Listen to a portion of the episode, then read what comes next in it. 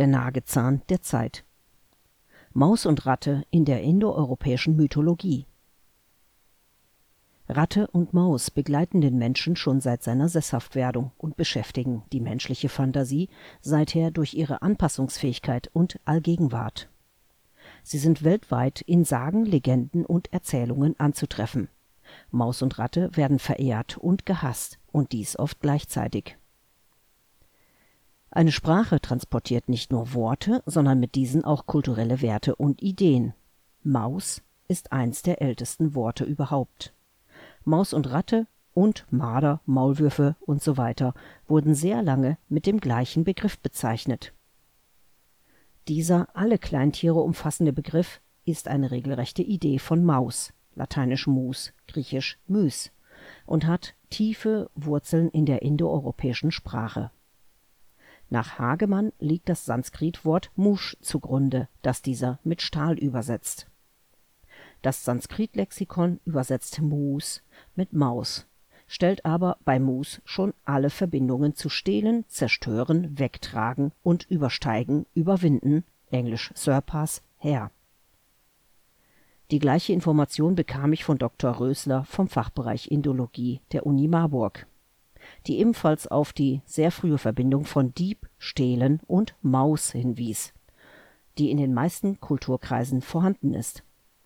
Mackensen leitet das Wort über lateinisch movere aus der hypothetischen Wurzel moi „ bewegen “ab, der Duden hingegen spricht von einem indoeuropäischen Wort für stehlen, Dieb.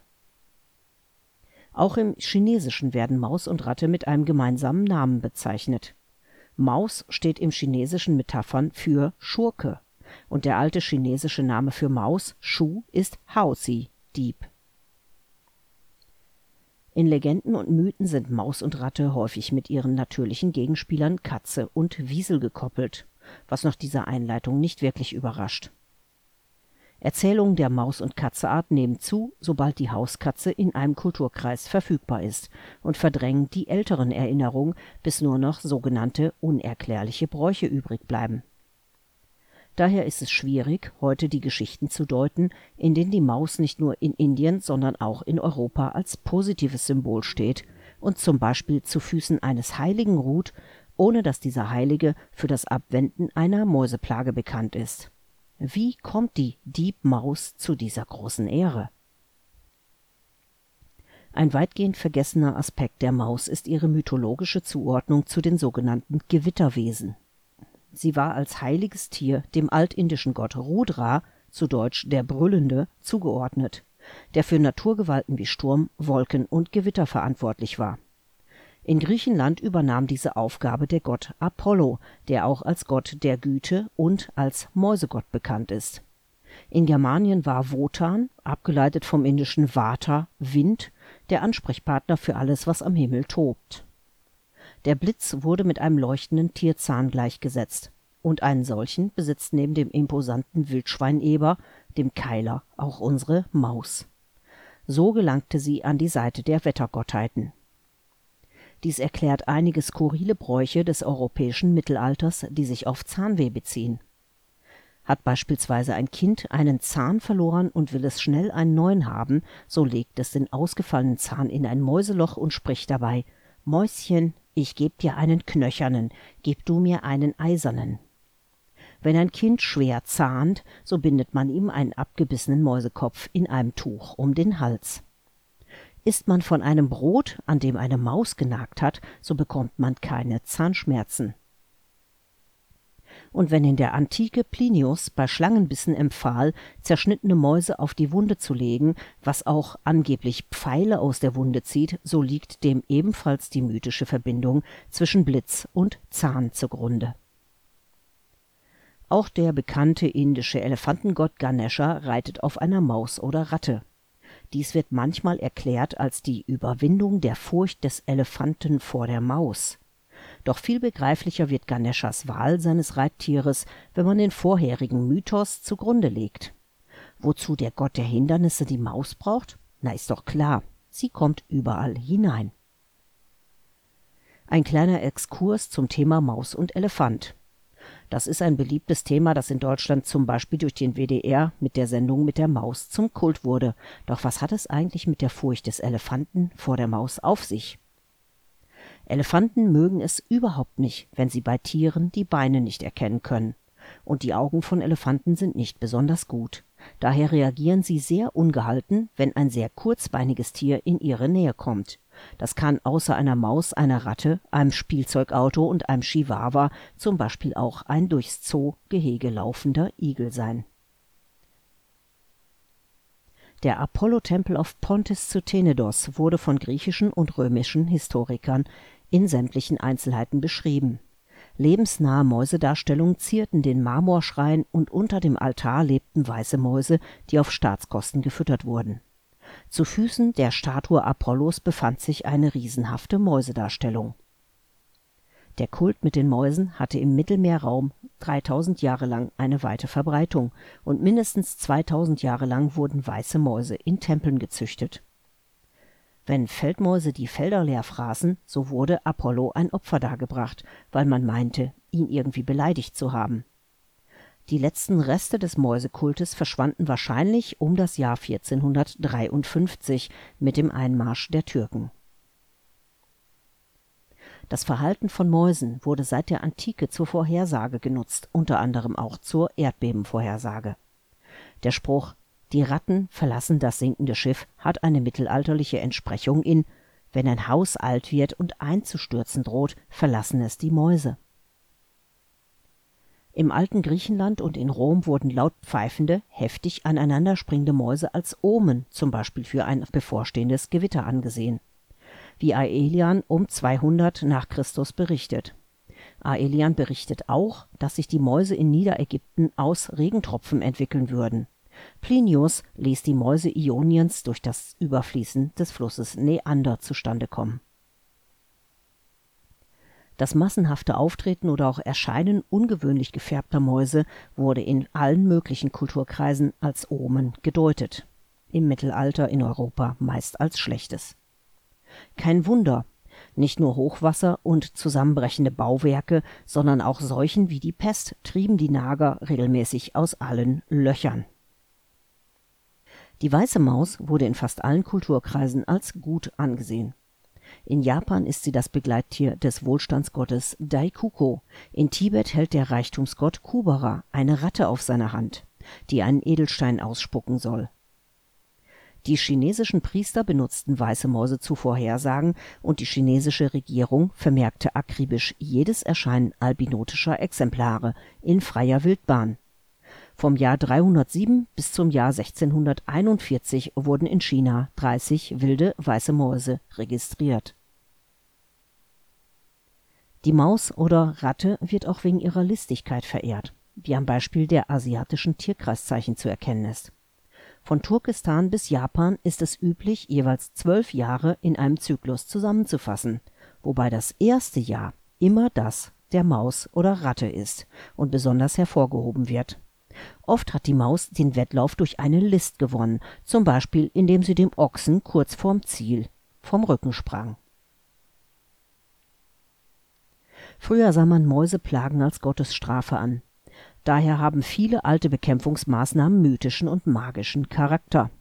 Im Winter fütterte man beispielsweise die Mäuse in der Scheune, damit sie das lagernde Getreide und die kommende Saat verschonen möchten das mythische Gewittertier blieb auch in mittelalterlichen Hexenprozessen erhalten.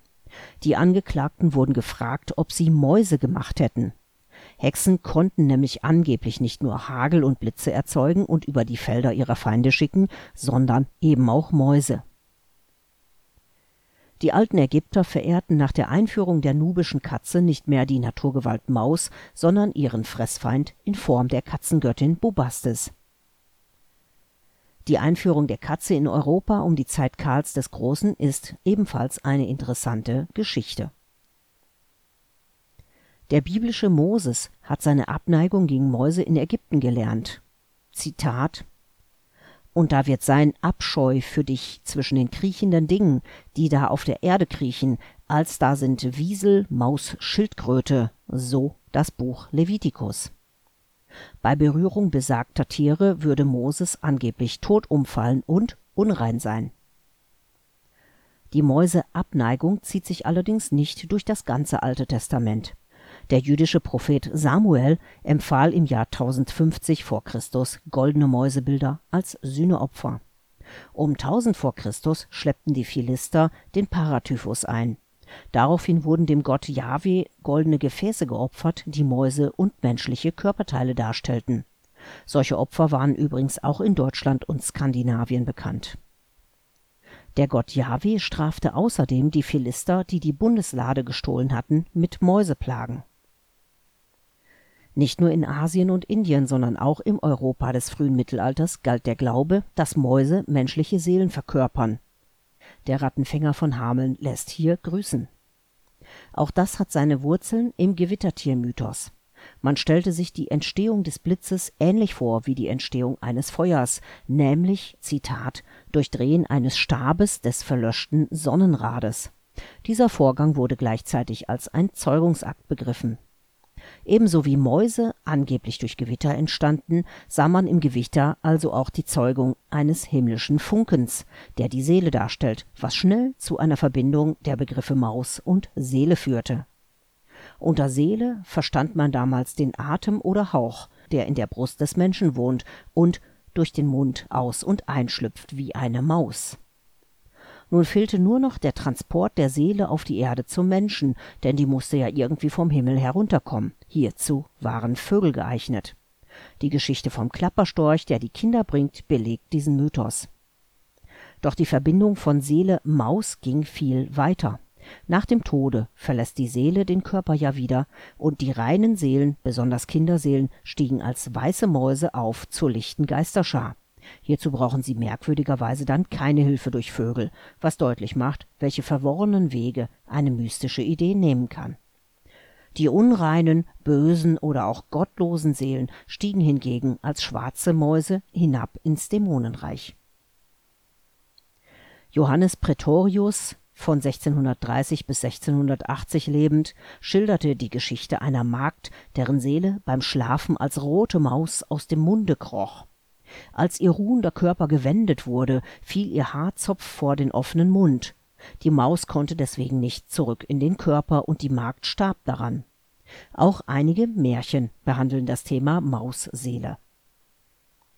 Dem alten Volksglauben zufolge darf man nicht durstig schlafen gehen, weil sonst die Seele den Körper verlässt, um trinken zu gehen. Und nun versteht man auch den Ratschlag, warum Kinder nicht mit offenem Mund schlafen sollen. Die Seele könnte in Form einer weißen Maus davonhuschen. Zurückgekehrte Seelenmäuse versammelten sich also in der Geisterschar. Bei den Indern hießen diese Geister Maruts und bei den Germanen nannte man sie Elfen und Wichte. Sie konnten als gute oder böse Wesen in Erscheinung treten und traten oft in ihrer Mäusegestalt auf.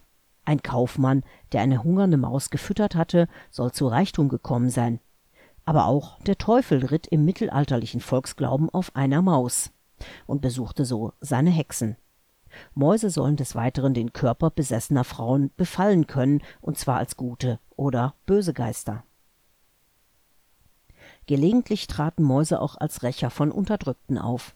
Ein Tyrann, der in Zeiten des Hungers hart zum Volk ist oder Unschuldige ermordet, wird beispielsweise von Mäusen aufgefressen Hatto, dem Bischof von Mainz, widerfuhr ein solches Ende. Er ließ während einer Hungersnot arme Leute, die bei ihm Korn kaufen wollten, gefangen nehmen und verbrennen. Als sie im Feuer vor Qualen schrien, sagte Hatto, sie singen wie die Mäuse. Da kamen die Mäuse in hellen Haufen aus dem Feuer gelaufen, um ihn bei lebendigem Leibe zu fressen. Hatto floh auf eine Insel im Rhein und ließ den Binger Mäuseturm bauen, der ihn aber nicht vor seinem Verhängnis schützte. Die Mäuse durchschwammen den Rhein und verschmausten ihn trotzdem. Ähnlich lautende Sagen gibt es in der Schweiz, in Polen, in Dänemark und in Böhmen das Mäuseschloss im Hirschberger Teich, auch in Österreich das Mäuseschloss bei Holzölster. Als ursprüngliche Sturmgeister lieben die Mäuse Musik ebenso wie die indischen Maruts und germanischen Elfen. Wenn einer sagt, du singst ja die Maus aus dem Haus, dann bedeutet das, dass der so angesprochene wirklich schlecht singt. Zum Rattenfänger mit seiner Flöte muss ich nicht besonders viel sagen. Mäuse und Ratten lassen sich mit bestimmten Pfeiftönen und Rhythmusmustern tatsächlich anlocken. Die meisten alten Bräuche zur Mäusevertreibung fallen ins Frühjahr. Während des Glockengeläuts wird zum Beispiel empfohlen, mit dem Schlüsselbund zu rasseln, da die Winterdämonen ein gewitterähnliches Geräusch wie Trommeln und Glockenläuten nicht wahrnehmen können noch zu Beginn des 20. Jahrhunderts mochte man sich mit der Maus und Ratte nicht wirklich wissenschaftlich auseinandersetzen, was beispielsweise Ludwig Heck, der Bearbeiter des Bandes Nagetiere von Brems Tierleben, im Jahr 1914 mit folgenden Worten begründet: Mit Ungeziefer pflegt man sich nicht aus Liebhaberei zu befassen diese heute unwissenschaftlich und peinlich wirkende Auffassung hat es tatsächlich bis ins Urania-Tierreich vom Jahr 1992 hineingeschafft. Die wissenschaftliche Anfreundung mit Maus und Ratte fand erst in amerikanischen und europäischen Labors statt. Aber das ist ein anderes Thema, selbst wenn in diesem Text die Wurzeln solchen Denkens etwas beleuchtet wurden